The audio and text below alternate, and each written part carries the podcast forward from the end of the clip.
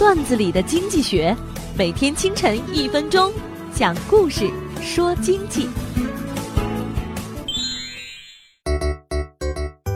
郭晶晶结婚之后，很多男人开始感叹霍启刚再也不用为老娘和媳妇儿同时掉到水里的问题而发愁了，因为郭晶晶不仅能自救，还能帮助霍启刚把他的妈妈救起来。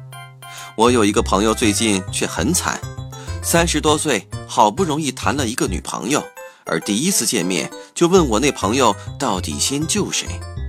这个问题从来就没有一个令人满意的答案。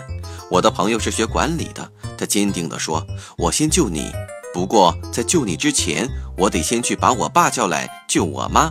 每一个男人都应该干自己该干的事儿。”企业的管理层经常告诫部门的负责人一定要各司其职。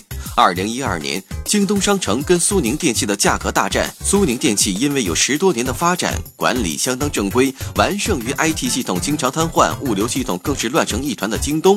价格大战除了价格比拼，更重要的是物流服务系统的比拼。